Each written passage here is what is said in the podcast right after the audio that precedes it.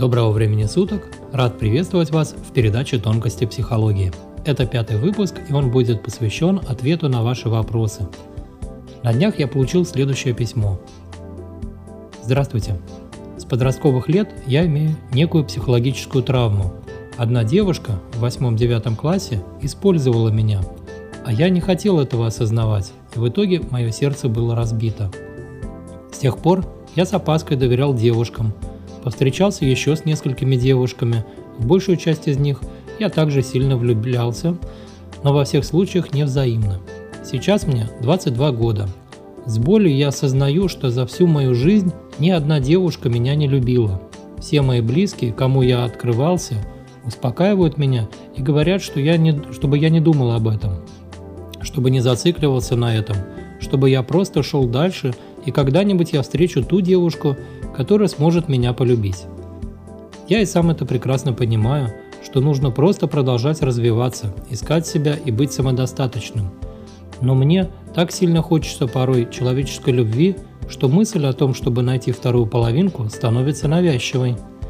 Но я достаточно скромный и не сильно общительный, поэтому не ищу свою половинку намеренно. У меня есть несколько отличных друзей и братьев, и родственников – так что нельзя сказать, что я одинок. Но никто из них не может мне дать ту любовь, которую я так хочу. Материнская любовь, конечно же, не в счет. Несмотря на это, я чувствую себя очень одиноким. Плюс к этому я все еще девственник, и, и порой возникает желание избавиться от этого, просто заведя мимолетный роман. Но в итоге я понимаю, что не хочу этого без чувств, без любви. Основная проблема состоит в том, что я начинаю цепляться за любую соломинку, как за последний шанс, и не могу убедить себя стать независимым и самодостаточным.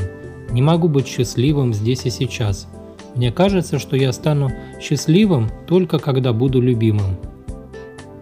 Как мне убедить себя, что любовь не самое главное в жизни?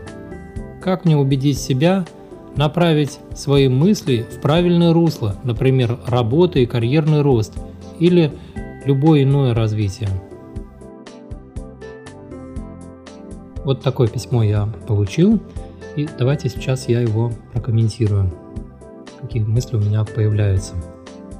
Похоже, что все опыты любви э, в вашей жизни идут по схеме, где с вашей стороны есть любовь, а со стороны партнерши ее нет – со стороны партнерши вы встречаете эмоциональную холодность и эксплуатацию. Возможно, в своей жизни вы себя ощущаете одиноким, голодным и нуждающимся в привязанности к другому человеку, который мог бы вас любить. В общении с людьми вам важно искать подтверждение, что им не все равно.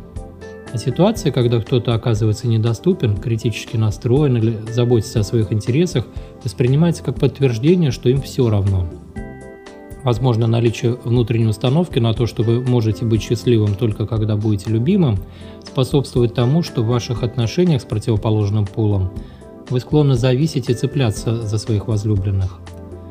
Также это может способствовать фиксации на навязчивой мысли найти вторую половинку, найти любовь.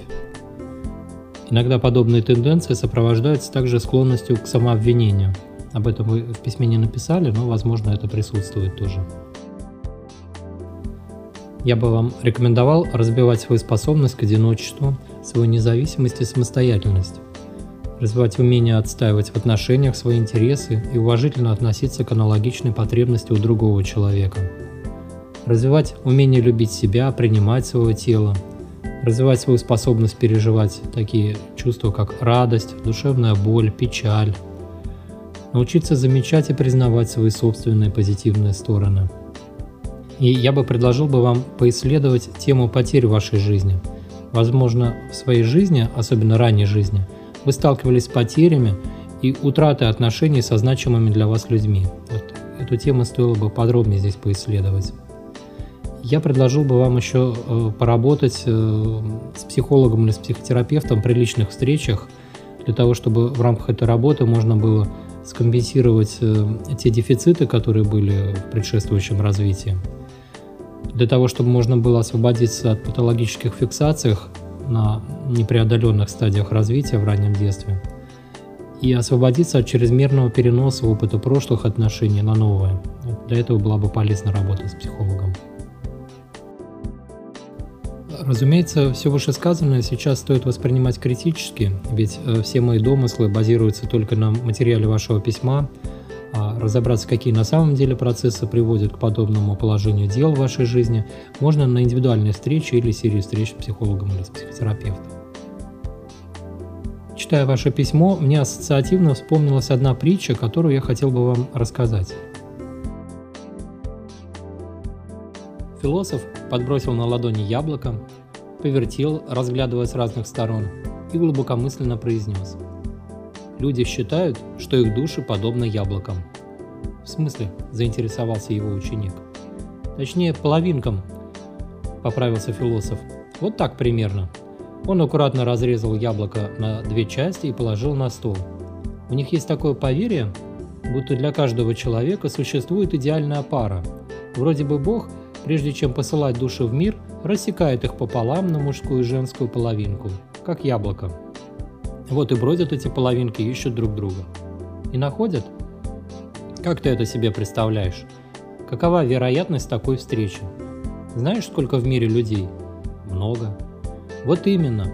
А кроме того, ну найдут они друг друга. Ну и что дальше? Думаешь, составят целое яблоко и заживут в мире и согласии? Ну да, разве не так, удивился ученик. Нет, не так. Учитель взял в руки по половинке яблока и поднял их к своему лицу. Вот две свеженькие души сходят в мир.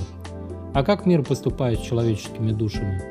Философ с хрустом откусил кусок от одной половинки.